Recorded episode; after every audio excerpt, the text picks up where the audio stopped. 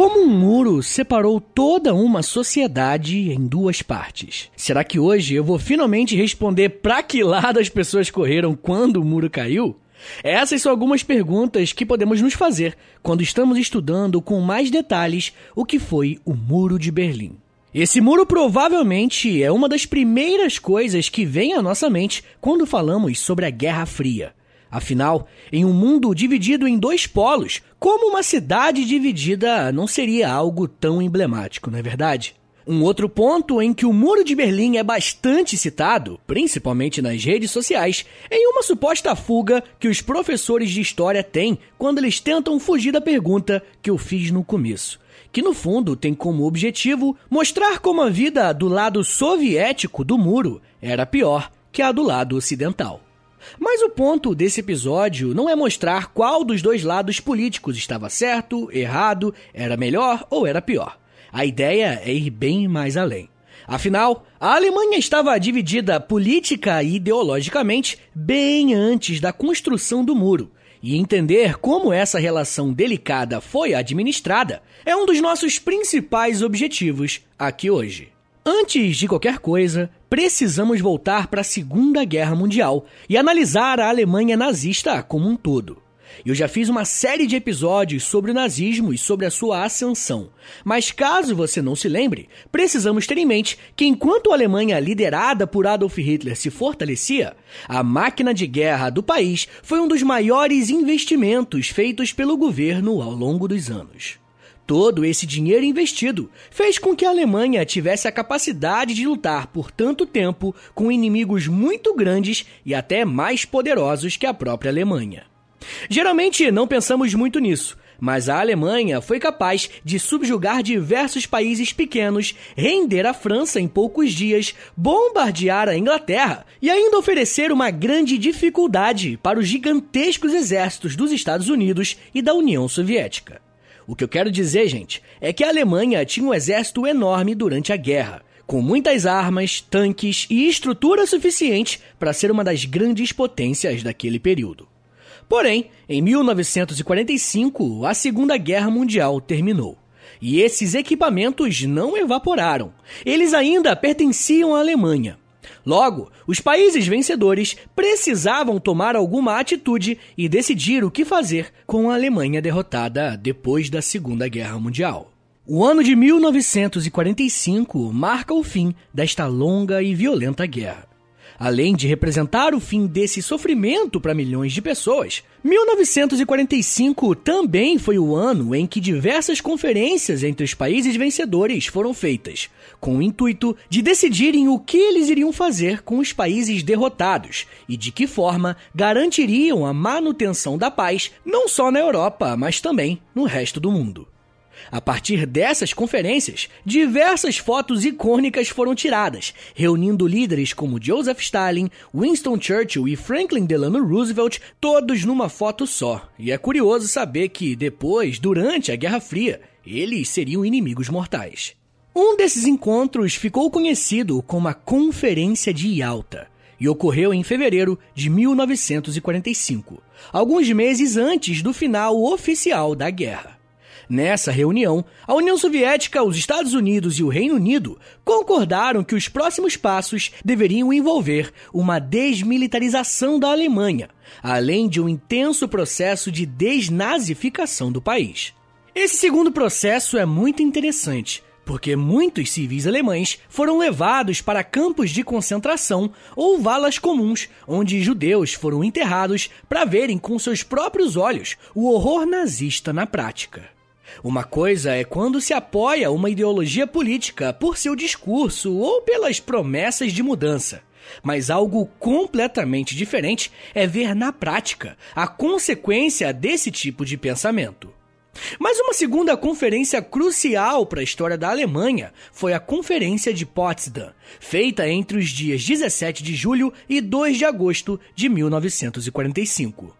O objetivo das reuniões que aconteceram nessa conferência era decidir o que os aliados fariam com a Alemanha, que havia se rendido em maio de 1945. Essa conferência foi convocada por Stalin e ali ficou acordado que a Alemanha seria dividida em três partes iguais entre os três países: Estados Unidos, Reino Unido e União Soviética. Por um lado, não haveria resistência por parte dos alemães, porque o país já estava dominado pelas tropas inimigas, e foi isso que causou a rendição do país. Porém, existiu sim um protesto que partiu da França e que também quis fazer parte dessa divisão. O líder da União Soviética foi o primeiro a se manifestar contra essa solicitação, porque isso representaria uma perda de influência na região considerável, uma vez que era o único país socialista da aliança. Stalin só concordou com isso porque o território dado à França foi tirado da parte que já pertencia aos Estados Unidos e ao Reino Unido. Uma vez que a Alemanha, como um todo, foi dividida nessas novas zonas de influência e de administração pública também, os quatro países vencedores da guerra fizeram o mesmo com Berlim, a capital da Alemanha e a cidade mais importante do país no que se refere à economia e infraestrutura. A partir de 1945, tanto a Alemanha quanto Berlim estavam divididas em quatro partes e ficariam assim até a sua unificação em 1991.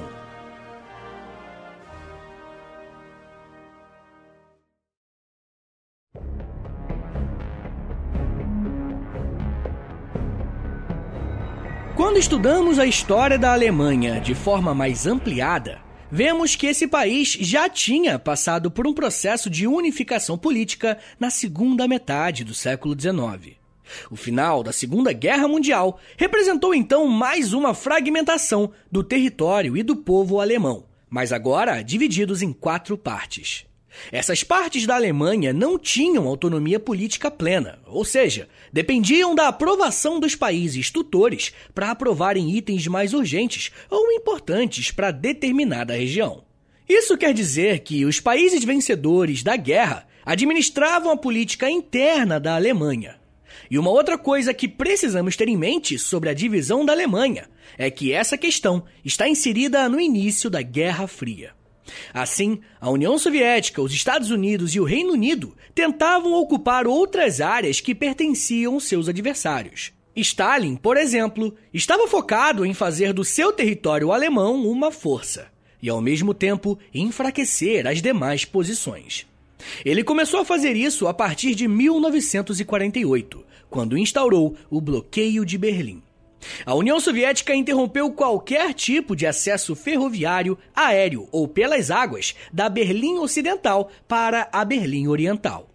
A partir desse bloqueio, a parte controlada pelos Estados Unidos, Reino Unido e França deixaria de ser abastecida pelos itens de necessidade básica que vinham da Alemanha Oriental.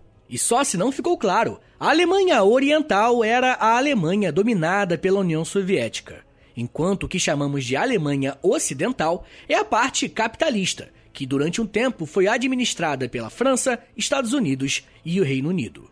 O objetivo de Stalin com esse bloqueio era que houvesse algum tipo de levante popular, insatisfação política ou até crises para forçar uma das saídas dos países ocidentais de Berlim, que em seguida poderia significar uma conquista de toda a Alemanha.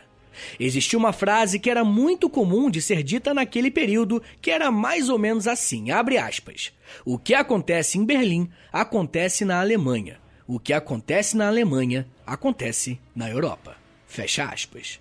De acordo com esse entendimento, controlar Berlim era uma oportunidade para aumentar a sua zona de influência em toda a Europa. Mas como vocês podem imaginar, os países ocidentais não aceitaram esse bloqueio de forma pacífica. Eles deram um jeito de contornar essa situação para continuar abastecendo Berlim Ocidental, para assim evitar qualquer colapso social com falta de alimentos e de itens básicos. O que esses países fizeram então foi criar uma ponte aérea e transportar por aviões todo o alimento e combustível que os alemães ocidentais precisavam. Para você ter uma ideia, durante o bloqueio de Berlim, mais de 200 mil voos foram feitos pela Força Aérea dos Estados Unidos e pela Força Aérea Real, que é do Reino Unido. Transportaram mais de 4 mil toneladas por dia de suprimentos. Como essa estratégia não surtiu o efeito necessário, Stalin derrubou o bloqueio e permitiu que as mercadorias de Berlim Oriental chegassem à zona de ocupação em maio de 1949. Vocês perceberam que ainda não falei de nenhum tipo de muro ou coisa assim? Então, como eu disse, a divisão da Alemanha aconteceu bem antes da criação de um muro físico. Ainda em 1949, os países ocidentais e a União Soviética deram um passo a mais nessa divisão simbólica e política do país e de Berlim. Foi nesse ano que foram criadas as repúblicas alemãs. Eu estou falando da República Federal da Alemanha, conhecida popularmente como Alemanha Ocidental, e a República Democrática Alemã, conhecida como Alemanha Oriental. Esses dois governos foram criados para garantirem uma certa autonomia política, mas ainda estavam sob a tutela dos países vencedores da guerra. É como se a partir desse momento existissem dois países diferentes, mas com uma única unidade cultural e histórica. Ah, uma coisa que é importante de falar aqui é que ambas as Alemanhas se autodenominavam a verdadeira Alemanha. E o país que fizesse negócios com uma, obrigatoriamente, não poderia manter relações com a outra.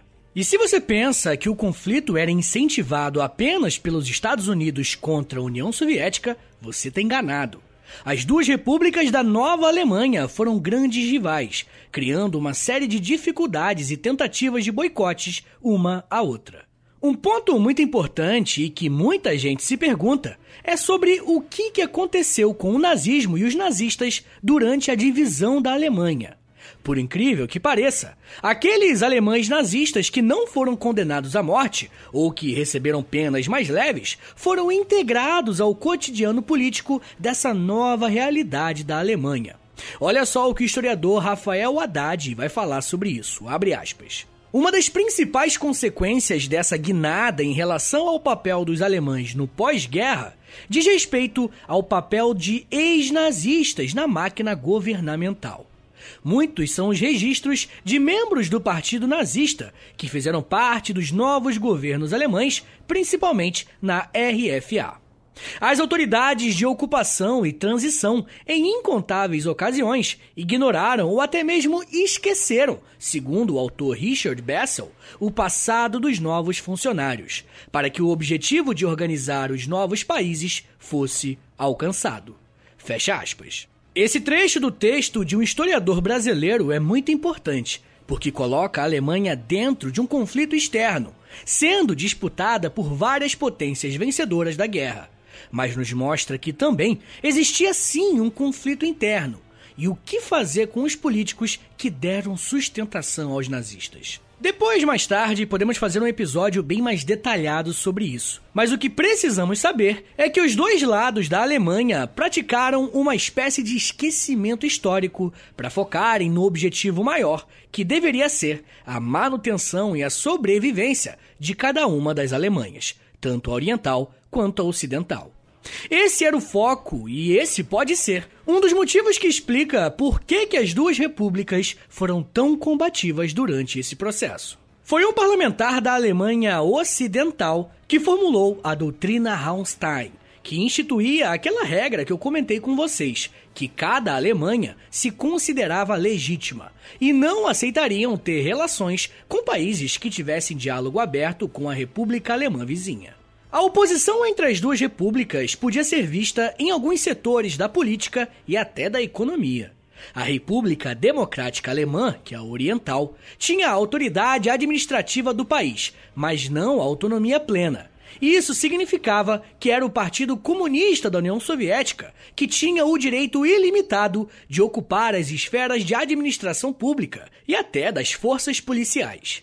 Por outro lado, a República Federal da Alemanha, a Ocidental, foi gerida a partir de um governo parlamentarista, que era escolhido a partir de eleições e tinha sua economia aberta ao mercado. Era um pequeno país capitalista. Esse fator econômico foi crucial para que existisse uma diferença em relação ao crescimento dos dois países, gerando a necessidade da construção de um muro. Eu ainda vou falar mais sobre a economia e como que ela foi um fator determinante para que o Muro de Berlim fosse construído e explicar como ele foi derrubado 28 anos depois. Mas me dá um minutinho aí, tá, gente? Que daqui a pouco a gente volta e eu falo um pouco mais sobre propaganda, espionagem, falha de comunicação e pular a cerca. Aliás, pular o muro, calma. Segura aí, que é um minutinho só.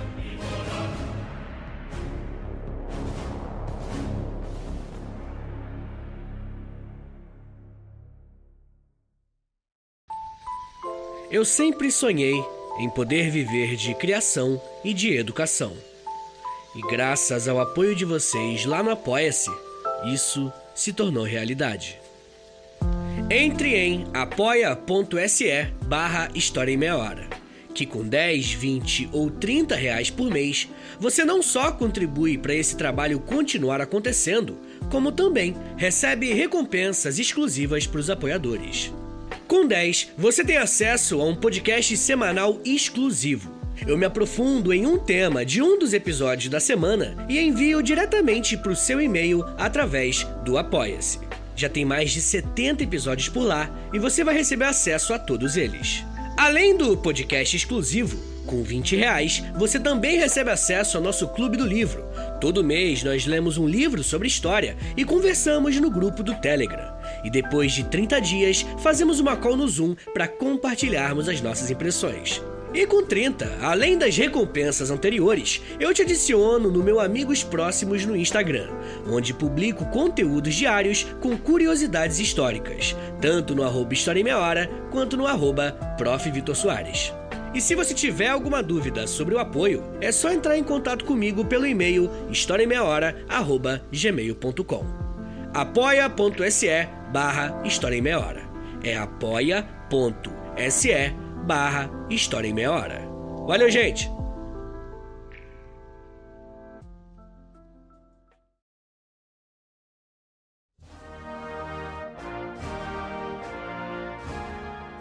Poucas vezes é possível testemunhar um acontecimento e ter certeza de que a história, com H maiúsculo, está sendo escrita diante de seus próprios olhos. Este certamente é um desses momentos. Em ritmo de batucada, de alegria, na beira do Muro de Berlim, as pessoas estão aqui comemorando a abertura do Muro de Berlim. Há poucos dias, uma pessoa que tentasse atravessar o outro lado do muro, de Berlim Oriental para cá, poderia ser fuzilada pelos guardas de fronteira. Hoje, isso aqui parece uma rua de pedestres. As pessoas estão comemorando em ritmo de batucada e de samba. O muro de Berlim em si ainda está aqui, mas em espírito ele já desapareceu. Essas palavras foram ditas pelo jornalista Silo Bocaneira, que em 1989 trabalhava na Rede Globo e fez uma cobertura em loco da derrubada do Muro de Berlim. Um fato que está na memória de milhões de pessoas até hoje. E é bem possível que você que esteja me ouvindo agora lembra dessa transmissão. Bem, mas antes de conseguirmos entender como que o muro foi criado para dividir uma cidade tão importante como Berlim e por que que esse mesmo muro foi colocado ao chão, temos que entender de que forma os conflitos entre as duas repúblicas alemãs escalaram tanto. Assim que as repúblicas foram criadas em 1949, cada governo trouxe para si a autoridade de serem a Alemanha legítima. Essa disputa foi agravada com o investimento econômico que os Estados Unidos fizeram na Alemanha Ocidental. Ao longo da década de 50, o governo americano foi muito inteligente em fazer com que a Alemanha e Berlim Ocidentais fossem um símbolo de como o capitalismo era o melhor modelo econômico e social se comparado ao seu rival comunista. E Berlim foi usada dessa forma para ser uma espécie de vitrine, tá ligado? Uma vez que uma mesma cidade estava dividida entre dois modelos políticos bem diferentes. Essa estratégia dos Estados Unidos não só surtiu um efeito para a propaganda internacional, favorecendo a imagem dos países capitalistas, como também fez com que passasse a existir um intenso fluxo de pessoas migrando da Alemanha Oriental para a Alemanha Ocidental. Só em 1950, mais de 197 mil pessoas migraram para o lado ocidental. E em 1953, esse número chegou a saltar para 226 mil. O crescimento econômico da Alemanha Ocidental foi muito mais rápido do que aquele vivido pela Alemanha Oriental, que teve um crescimento bem mais lento e gradual. A Alemanha Oriental tinha uma polícia secreta chamada Stasi, que foi convocada para ajudar a trazer de volta essas pessoas que migravam para esse lado capitalista, para o lado ocidental. Pessoal, em certa medida, sempre foi possível você ir de um lado para o outro principalmente em Berlim. Como essa era apenas uma cidade que tinha sido dividida, era bem comum que pessoas trabalhassem em um lado da cidade enquanto moravam em outro lado. Nesse momento, existiam apenas umas cercas de arame farpado que marcavam as fronteiras entre as duas Berlins e que contavam com postos de militares de ambos os lados para fazer uma vistoria e autorização para passarem as pessoas de um lado para o outro mas foi um aumento no fluxo de migrações, ou seja, de pessoas saindo do lado oriental para morar no lado ocidental, que ligou um sinal de alerta no governo soviético, que percebeu que até moradores de outros países do leste europeu estavam usando essa abertura na Alemanha para passarem para o lado ocidental. Por esse motivo, alguns registros nos mostram que desde 1958 os soviéticos começaram a traçar estratégias para interromper esse fluxo tão grande de pessoas migrando para o lado inimigo. Essa questão migratória estava inserida em um contexto de um dos momentos mais tensos da Guerra Fria entre União Soviética e Estados Unidos. No início da década de 60, ambos os países mantinham os discursos afiados e bastante duros em relação ao outro. Com o acirramento das relações entre os países, um grupo que passou a ser bastante usado para descobrir fraquezas do adversário foram os espiões. Quando ouvimos falar em espionagem, logo pensamos em filmes de Hollywood, onde os caras fazem coisas absurdas. Mas falar de espionagem na Guerra Fria não tem nada de ficção. Pelo contrário, aconteceu sim, e agências como a CIA dos Estados Unidos, a MI-16 do Reino Unido e a própria KGB da União Soviética tiveram uma participação extremamente ativa durante os acontecimentos na Guerra Fria mais especificamente durante essa divisão de Berlim. Inclusive, o episódio dessa semana para os apoiadores do podcast lá no Apoia-se vai ser sobre justamente os espiões da Guerra Fria. Se você quiser ouvir, é só clicar no link da descrição ou ir em apoia.se barra História em Meia Hora e ter acesso a esse e a mais de 50 episódios exclusivos que tem lá. Mas enfim, gente, a presença de espiões na Berlim Oriental e na Berlim Ocidental não impediu que as divergências políticas entre Estados Unidos e União Soviética chegassem a um nível de ter que separar a cidade alemã com um muro. Em maio de 1960, a Stasi começou a emitir notas para o governo central, dizendo que eles não estavam conseguindo recuperar as pessoas que fugiam para o lado ocidental. Entre cinco pessoas que fugiam, a polícia da Alemanha Oriental conseguia trazer de volta apenas uma. Eles chegaram a enviar uma solicitação para o governo dizendo o seguinte, aspas, um fechamento total de Berlim Ocidental não é possível. Por isso, não se pode deixar o combate apenas aos órgãos de segurança da República Democrática da Alemanha. Fecha aspas. Ou seja, eles estavam sugerindo que Berlim Ocidental precisava ser isolada de alguma forma. Porque se você olhar no mapa, inclusive, a Berlim capitalista estava rodeada dos domínios soviéticos. A Stasi foi uma das instituições a apoiar a construção de uma barreira física para impedir a passagem de alemães para o ocidente e segurá-los no leste. Isso passou a ser possível depois de um discurso do presidente americano John Kennedy em 1961. Um discurso bem inflamado, dizendo que usaria forças militares para proteger Berlim Ocidental, caso fosse necessário. Alguns meses antes desse discurso, o líder da Alemanha Oriental, Walter Ulbricht, já tinha feito um pedido para o secretário-geral da União Soviética para que ele autorizasse a construção de um muro. Foi apenas em julho de 1961 que Nikita Khrushchev autorizou a construção de um muro que separaria Berlim fisicamente. Mas como vocês podem imaginar, esse era um plano que deveria ser executado com muito cuidado. Caso os detalhes dessa construção fossem vazados para a imprensa, para o governo inimigo ou até para a população, a chance de existir um caos generalizado era muito grande. Por esse motivo, os soviéticos iniciaram a Operação Rosa, que era essa operação para isolar Berlim Ocidental e impedir que os alemães soviéticos continuassem fugindo da Berlim socialista para Berlim capitalista. Por incrível que pareça, apenas 60 funcionários do Partido Democrático da Alemanha sabiam da construção desse muro tendo como líder da operação um homem chamado Erich Honecker, que anos mais tarde se tornou uma liderança na Alemanha Oriental. Quando a Operação Rosa foi autorizada, a Alemanha Oriental começou a transferir alguns materiais que seriam usados para a construção do muro aos poucos, para não chamar atenção, para não levantar suspeitas.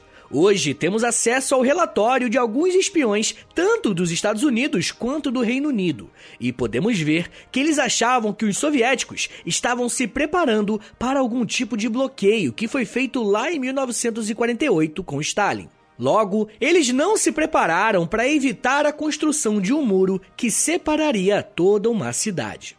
Olha só que interessante a informação que o historiador Patrick Major trouxe a respeito da construção do muro. Abre aspas. O fechamento da fronteira seria levado a cabo a partir de um sábado à noite até o domingo de manhã para evitar possíveis paralisações nas fábricas. Por volta de meia-noite, o caminho de volta para Berlim já estava cheio de tanques russos. A Operação Rosa havia começado. Fecha aspas. O professor narra como os soviéticos se planejaram para que a construção das cercas, que em seguida se tornou o Muro de Berlim, começasse de uma hora para outra e fosse feito tudo bem rápido. Dessa forma, foram convocados milhares de militares da Alemanha Oriental e até da União Soviética para que trabalhassem na construção do muro. De uma hora para outra, famílias foram separadas, amigos perderam o contato e funcionários foram impedidos de irem para os seus empregos. A data que marca a criação do Muro de Berlim é o dia 13 de agosto de 1961, fazendo com que as pessoas que ficaram em determinado lado não pudessem voltar. Existem inúmeras histórias curiosas de pessoas que uma noite dormiram fora de suas casas em outra Berlim e, por conta da construção do muro, simplesmente não puderam voltar casais que foram separados, famílias que foram separadas e por aí vai. Mas a questão é que esse muro gerou um transtorno de infraestrutura para os países. Existiam algumas linhas de metrô e trem que foram fechadas por conta da construção do muro. Num primeiro momento, os países ocidentais, como os Estados Unidos e Reino Unido, protestaram contra essa ação da Alemanha Oriental.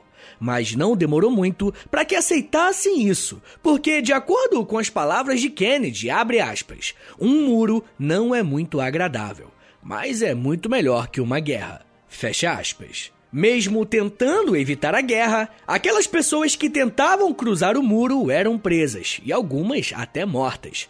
Durante a existência do muro, mais de 100 pessoas foram assassinadas somente por tentarem ir de um lado para o outro. Caso você tenha a oportunidade de visitar Berlim, existe um museu dedicado exclusivamente a essas pessoas que tentaram fazer a travessia.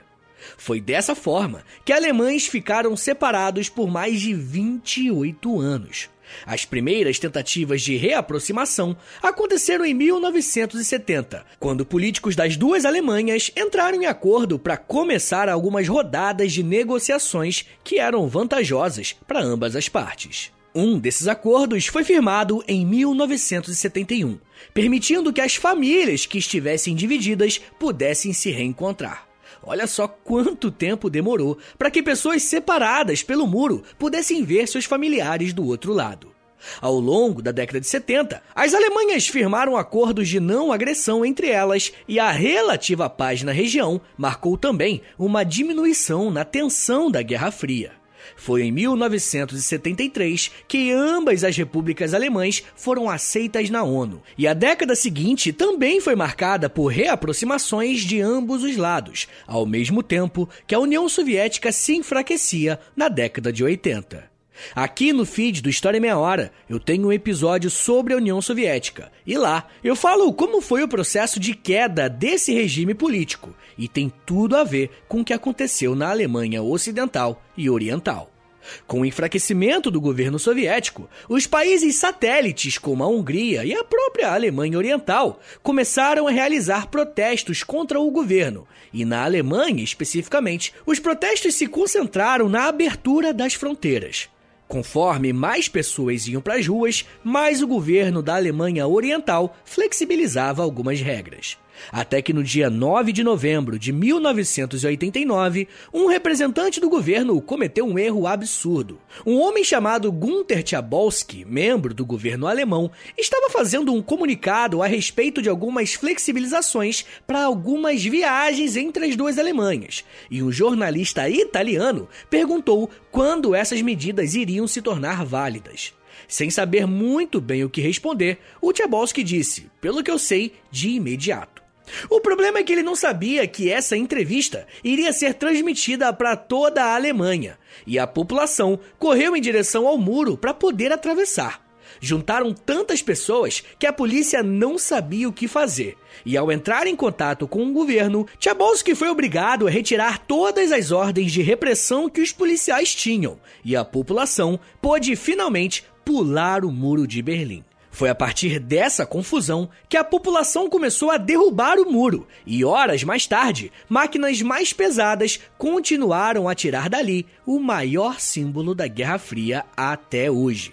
A divisão da Alemanha foi finalmente encerrada em 1990 com diversos acordos entre as potências e eleições para decidirem quem administraria o governo a partir dali. Nessas eleições, o Partido Socialista foi derrotado de uma forma avassaladora, mostrando que estava começando um novo momento na política internacional e que o modelo soviético tinha perdido.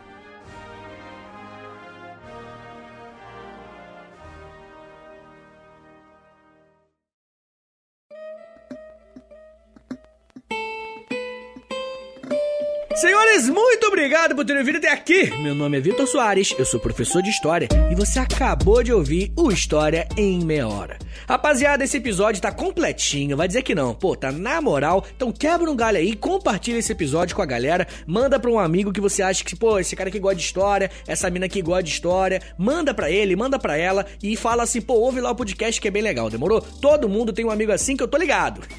Mas ó, se você não tiver um amigo assim, se você for solitário, sei lá, algo do tipo, você pode mandar lá nos stories do Instagram e aí você me marca, história em meia hora, ou no Twitter, e aí você me marca também lá, arroba H30podcast, que aí já te agradeço por me ajudar, enfim, é isso. E ó, gente, não se esquece que a melhor forma de você ajudar o História em Meia Hora a continuar de pé, existindo por muitos anos ainda, é assinando o Apoia-se, beleza? Anota lá, apoia.se barra História em Meia Hora, que aí você tem acesso a podcasts exclusivos, tem acesso a Clube do Livro, tem acesso a conteúdo no Instagram, tem muita coisa mesmo, dá uma passadinha lá no Apoia-se. Mas muita gente me pediu para eu fazer um Pix, né? Porque fala assim, pô, Vitor, não queria criar um compromisso, cartão de crédito, esses bagulho, tá ligado? Queria só te dar uma ajudinha. Então anota aí. O Pix do podcast é historiaemmeiahora.gmail.com E também é o meu contato tá? Se quiser trocar uma ideia, manda um e-mail para mim para esse, que é também meu Pix, que também é meu contato, historiameiahora@gmail.com.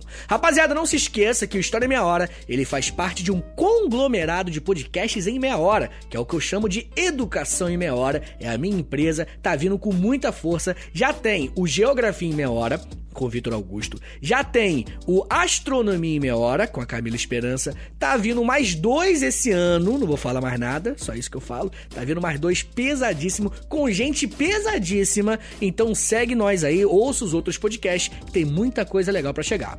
Mas ó, eu também tenho outros podcasts que eu participo diretamente, que é o História pros Brother, onde eu falo de história, mas também falo de, de ou é meio humor, né, mais palhaçada, e também tem o podcast que eu faço para a revista Aventuras na História, além de eu escrever para eles semanalmente também. Tá bom, gente? Então é isso. Muito obrigado, um beijo, até semana que vem! E valeu!